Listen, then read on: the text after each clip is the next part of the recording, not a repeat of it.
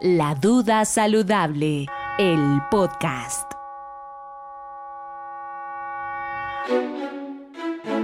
En el episodio 24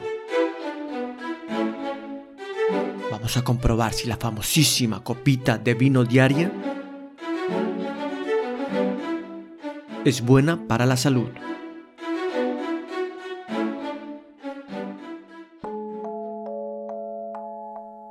Mi abuela vivió hasta los 103 años. A mi abuelo le faltaron 3 días para llegar a los 100. El tío Arnoldo tiene 84 pero parece de 60. A mi papá le pasa lo mismo. Parece mucho más joven de lo que es y mantiene una vitalidad que ni yo mismo tengo. Mi abuela, que era el alma de la familia, decía que el secreto de su longevidad se debía a la famosa copita de vino diaria. Luego me enteré que todos en la familia lo hacían, y si de algo podían sacar pecho en mi familia, era que estaban todos sanos.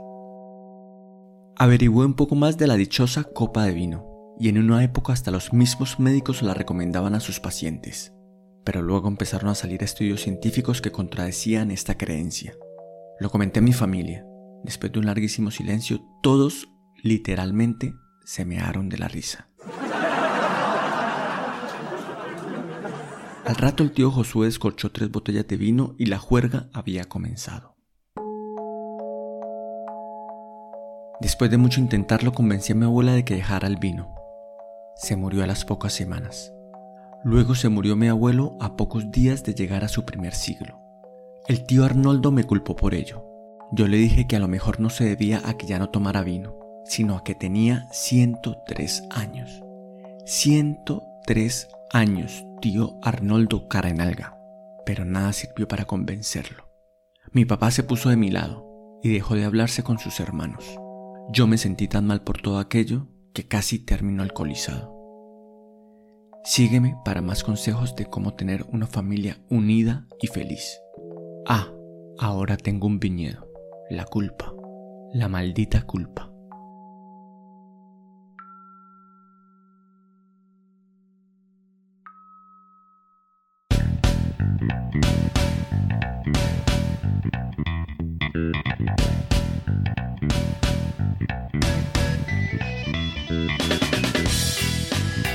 Hola, muy buenas, ¿qué tal a todo el mundo? Esto es La Duda Saludable, el podcast que desmonta los mitos de los hábitos de nutrición que creemos saludables.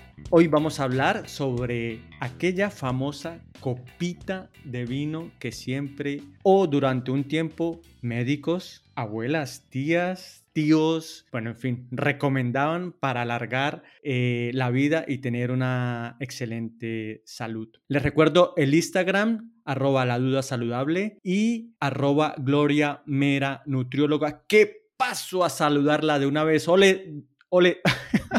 Hola, Doc, ¿qué tal? Ole, mano. Su merced, ole, mano. Eh, ¿Su merced era o es de copita de vino para alargar la vida? No, sabes que mm, mm, no, no soy mucho de, de, alcohol, pero, pero claro, en ocasiones especiales no falta la copita de vino, ¿no? No, claro, tocaría ser un astemio para no probar el alcohol porque en determinado momento... Vamos a ver si, vamos a ver qué pasa luego de este programa. Muy bien, pues vamos a empezar con este lío de desmontar otro mito más sobre la copita de vino. Pero antes quiero que empecemos por eso que se llamaba el consumo moderado o responsable de alcohol, o en este caso de, vino, de vino tinto o, o vino blanco o el que fuera. Doc, ¿a qué hacía referencia este concepto que les recuerdo muchos médicos durante algunos años lo apoyaron? Bueno, Andrés, esto tiene una historia de atrás, de muy atrás. Eh, como en el siglo XIX más o menos, eh, había un científico irlandés que eh, empezó a observar que los franceses sufrían menos de ataques al corazón que los ingleses. Y a pesar de que estos eh, tenían una pésima dieta, comían muy mal, eh, predominaban los ultraprocesados, los embutidos, bueno, todo esto. Y claro, él empezó a observar que ellos eh, engullían mucho, mucho, mucho vino tinto y atribuyó todas las propiedades al vino. Dijo, es como lo diferente, lo que tienen en su dieta nuevo, nuevo no diferente, y puede ser. Luego, mm, en Estados Unidos, en el año 91, eh, empiezan a rescatar esta idea y empiezan a, salir teorías, estudios, eh, las fábricas de vino empiezan a apoyarse o a sentirse apoyadas cuando se empiezan a, publicar artículos de que, de que la copita de vino al día era la salvación al infarto. Claro, ellos empiezan a, notar y a decir, si una copa, ellos me refiero a, toda la población, a nosotros, si una copita de vino me alarga la vida, pues yo no me tomo una copita, porque no me tomo una botellita? Ya, y, y, la, y, la, fuente de la eterna juventud. Sí, claro, entonces pues yo no quiero, yo no quiero que me alargue un añito, yo quiero vivir 100 añitos más, y entre más tome, pues más voy a alargar. Pero lo que aquí con esto, lo que quiero recalcar y que quiero que, que lo tengan grabado, porque más adelante vamos a hablar de estas dos palabras claves, y es que la, las palabras mágicas aquí no son el vino como tal, sino los polifenoles, que los que me conocen desde hace muchos, mucho tiempo y me siguen en la página saben que los amo y siempre les hablo de ellos, eh, y el resveratrol. Téngalo ahí en primera porque vamos por parte, Doc. Bueno, ¿quién no ha ido a una fiesta, sobre todo una fiesta familiar, y ha escuchado a la, a la abuela, a la abuelita o al nono, no sé qué? Es que yo me tomo una copita de vino al día y por eso es que estoy así como un roble y no me pasa nada y mi salud es perfecta. ¿Esto entonces, Doc, es una falacia? ¿Es una mentira? Claro, aquí en Europa más que todo, sabes tú, Andrés, que la copa de vino es infaltable y que todo mundo es, eh, se apoya como en eso de que la copa de vino hace parte de los iconos de la, de la dieta mediterránea. De hecho, para tú chequear que un paciente o que una persona cumpla con los requisitos o, que cumpla, que, tenga como un cumplimiento de, de que está consumiendo la dieta mediterránea, uno de esos 14 puntos es consume usted una copa de vino tinto al día, no sé qué, eh, si es mujer una, si es hombre dos, máximo dos, y esto está dentro de esos puntos. Pero, eh, y entonces por eso esa creencia, y lo que te decía, más que todo aquí en Europa, pero lo que tenemos que saber, lo que tenemos que erradicar de nuestra cabeza es que el vino tiene alcohol y el alcohol es un tóxico para nuestro cuerpo. Entonces no hay ninguna cantidad de alcohol que sea buena para la salud. No hay ninguna cantidad de alcohol que sea la permitida. Entonces, esa copita de vino diaria eh, es algo que ya está desactualizado y, lastimosamente he visto, eh, hace una semana vi la página de una doctora, he visto varias páginas de, de gente, de personal de la salud que todavía recomiendan el consumo de esta copa de vino prometiendo mejorar la salud cardiovascular y es una idea totalmente errónea. Sí, yo también en mi investigación, también eh, a 2021 todavía hay doctores que apoyan esta idea de la copita moderada de vino es beneficiosa para el cuerpo y para la salud. Entonces yo pregunto, así sea un consumo moderado, Doc, ¿qué consecuencias podría eh, traer para el cuerpo este consumo moderado de alcohol o de vino?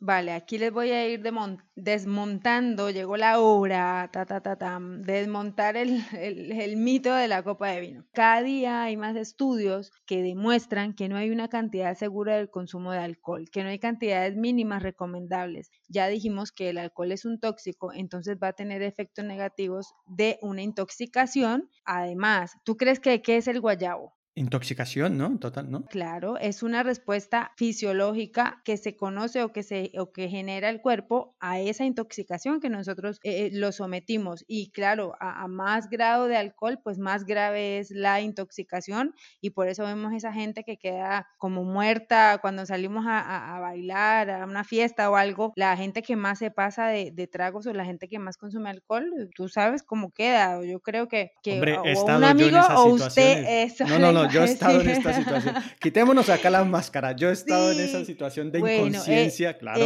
claro. Que usted no sabe que ni de dónde es vecino, ni quién es su mujer, y ni dónde vive, ni cómo llegó a su casa, y quién me trajo, y anoche yo con quién salí, y anoche con quién me besé, y dónde amanecí. Todo eso tiene que ver por eso. Entonces, claro, esa, ese consumo de alcohol va generando un éxtasis emocional, que es como esa, esa, la, parte eh, aguda o súbita, lo que va pasando en nuestro, en nuestro cuerpo, nuestro sistema nervioso central y por qué cree que la gente se desinhibe. Pues que yo tengo que tomarme los traguitos para poder decirle eh, las verdades o el amor o declararme. Claro, porque eso va haciendo que nuestro sistema nervioso central sufra cambios. Entonces, eh, claro, a corto plazo, pues genera cambios en nuestro comportamiento, genera cambios eh, de reacciones de nuestro cuerpo que luego se convierten en cefalea, vómitos, náuseas y todo lo que te dije el guayabo. Pero a largo plazo y a medida que nosotros vamos volviéndonos eh, ya consumidores de alcohol, eh, no, tan, no tan sociables o consumidor social que se conoce que es como de cada días a la semana, dos días a la semana o cada ocho días, sino que cuando la gente ya empieza a hacerlo de manera más regular, causa daños a nivel cerebral, produce trastornos del, del sistema nervioso central, afecta la memoria, el aprendizaje, por eso los jóvenes, obviamente, no, mm, la idea es que no consuman este tipo de sustancias, porque eh, desde pequeños van a tener eh, destrucción de sus neuronas, que es algo bastante grave. Las neuronas son células que no se vuelven a reproducir. Eh, el hígado graso, la cirrosis hepática, imagínate, alteraciones del miocardio, o sea que aquí viene toda la parte de afectación cardiovascular, hasta que llega la persona a un infarto, aumenta la glucosa, sube de peso, aumenta el los triglicéridos, el colesterol, daña las paredes del esófago, daña las paredes del estómago, entonces genera reflujo, disminuye el vaciado gástrico, genera arritmias a nivel del corazón, insuficiencia cardíaca, hipertensión. Eh, bueno, aquí me podría quedar, sí, no tiene aquí nada me bueno. podría quedar Mm, pero nada, nada. Entonces, claro, la gente a largo plazo empieza a presentar síntomas y problemas que nunca van a ir a decirle a uno como médico, doc, es que yo tomo tres, dos, una vez a la semana. O sea, eso es lo último que la gente puede llegar a pensar y es lo primero que puede estar generándole todos los síntomas. La duda saludable. La, una publicación inglesa. La New England, New England Journals, ajá, una revista médica. Sí, que tengo entendido que es una de las Biblias de la literatura médica. Publicó un estudio por allá en el 2012 que decía a, pues, a grandes rasgos que beber media copita de vino al día podría llegar a evitar más de 4.500 muertes al año en Inglaterra esto es del 2012, estamos hablando ya casi de 10 años. Yo creo que esto ya está replanteado, pero a lo que iba es, ¿qué componentes tiene el alcohol, o, específicamente en este caso el vino, que generaba tantos estudios y que los sigue generando y que eh, muchas veces o, fue muy recomendado por especialistas y por, por expertos médicos en salud? Claro, y, y, eso fue, a ver, fue un boom porque en ese momento todo el mundo empezó. De hecho, yo me acuerdo que mi mamá compraba las botellas de vino que porque tenía, ella no le gustaba, pero que tenía que tomarse la, copa de vino, el vasito de vino por la noche con mi papá viendo Betty la Fea o yo no me acuerdo qué novela había y se sentaban ahí, ta, ta, ta, a todo, claro. Entonces, mira, lo que decía yo ahora, eh, lo que pasa es que se le atribuye muchos beneficios eh, a la salud cardiovascular y a la salud en general, pero no es por el vino como tal, sino por la uva. El vino tiene, está compuesto de la uva fermentada, ¿no? Y la uva tiene alto contenido en polifenoles y resveratrol. Entonces, esta uva fermentada hace que esa, la concentración de este resveratrol aumente o sea alta y por eso se relacionaba con una buena salud cardiovascular. Entonces vamos por partes, Doc. Definamos qué es el resveratrol, de qué otra manera que no sea el vino la podemos obtener y en definitiva, ¿para qué sirve? El resveratrol es un polifenol, hace parte de la familia de los polifenoles. Está presente en numerosas plantas y frutas, mm, sobre todo los frutos del bosque que se conocen o los frutos rojos. Y tienen algo en común, ese color de piel. Entonces, están en las moras, en los arándanos y en la piel y en las semillas de las uvas. Desde hace muchos años se han estudiado las propiedades y todo lo que tenga que ver con esta, eh, eh, esta molécula. Pero todos los años que llevan estudiándolo llegan a la misma conclusión y es que aseguran los beneficios para la salud cardiovascular. Y cuando yo hablo de salud cardiovascular, pues tengo que englobar toda la enfermedad eh, metabólica o todas las patologías cardiometabólicas. Dentro, dentro de ellas es que mejoran eh, la diabetes, mejoran, son antiinflamatorios. Entonces ya en algunos episodios hemos hablado de la, de la dieta antiinflamatoria y los beneficios que tiene esta para la salud, longevidad, antioxidantes, son unos potentes antioxidantes, eliminan radicales libres. De hecho, en las plantas protegen de, de la radiación ultravioleta y protegen de infecciones fúngicas. Tú ensáyalo en tu nevera, compra unos arándanos frescos de, que vengan en tarrina, mételos a la nevera a ver cuántos meses le duran y usted se los puede comer sin ningún problema.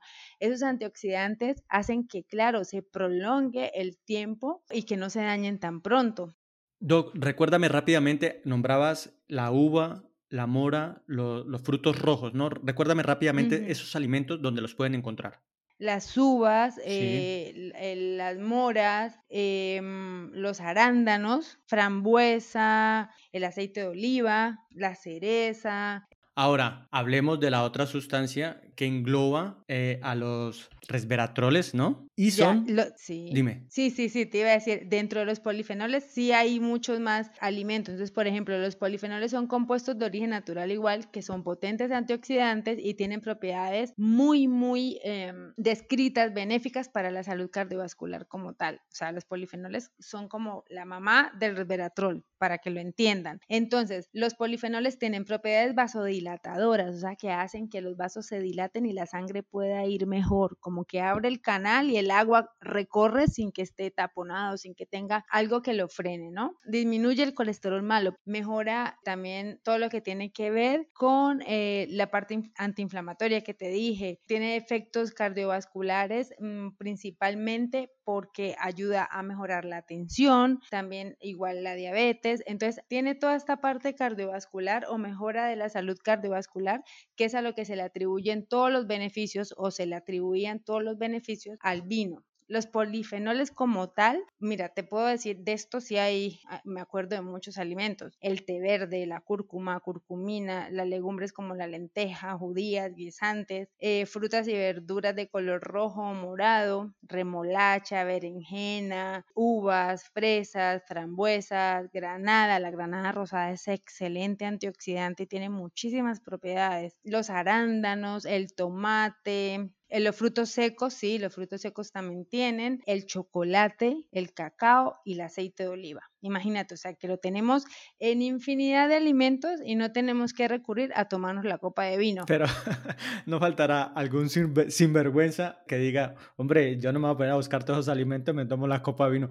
Pero, ojo, ya la doc nombró una lista acá de de 15 o 20 problemas que trae el alcohol. Entonces, allá usted, señor o señora, si se pone y le sigue, sigue levantando el codo. exactamente. en mi página tengo varias publicaciones. A mí me, es que me, ese, ese tema, yo llegué un, un, momento de, me acuerdo mucho que en la pandemia, que me empecé a leer mucho, mucho, mucho de esta parte de los polifenoles y el resveratrol. De hecho, yo en algunas eh, temporadas, dentro de los suplementos que consumo, está el resveratrol y me gusta muchísimo. Es, es un, es un, a ver, un componente muy bueno, porque imagínate todo lo que, los beneficios que hemos nombrado. Y es que realmente, ¿qué es lo que pasa? Que la, que la enfermedad cardiovascular es una de las principales causas de muerte en el mundo. Y se ha demostrado que una dieta rica en estos polifenoles, en, en, estos eh, alimentos vegetales, puede mejorar la salud y disminuir toda la incidencia de esta enfermedad cardiovascular. Exactamente. Y ahí iba mi siguiente pregunta. Además de, una buena alimentación, de los polifenoles, del resveratrol, ¿de qué otra forma podemos ayudarle a esa alimentación saludable a tener bien cuidado y bien sano nuestro corazoncito?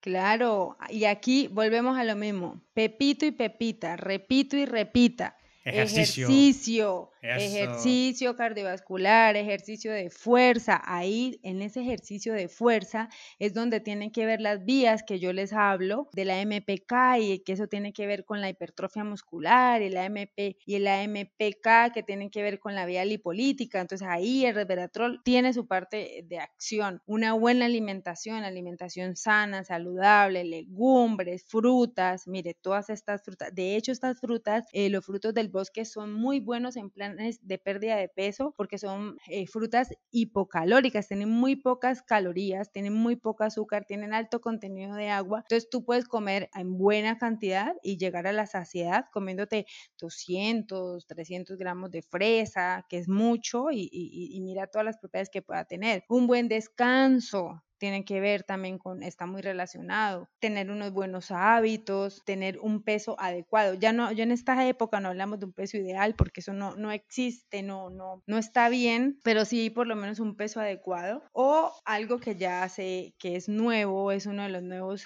de hecho se, se dice que es un nuevo signo vital y es el perímetro abdominal. El perímetro abdominal ha tomado tanta importancia porque la grasa visceral es la que realmente nos mata y entonces llegar a un perímetro abdominal adecuado obviamente puede ser un sinónimo también de una buena salud cardiovascular porque la grasa que tenemos en el abdomen es la que está contigua a todos los órganos importantes o vitales el hígado, el páncreas, pulmones, corazón, todo eso que tenga que ver y toda esa grasa que está ahí, obviamente pues es perjudicial para la salud cardiovascular. Bueno, Doc, y ya para cerrar, porque me van, a, me van a sacar aquí del estudio de grabación, ya me están haciendo ahí caras de que apure, señor. La gata, la, gata. le está haciendo cara.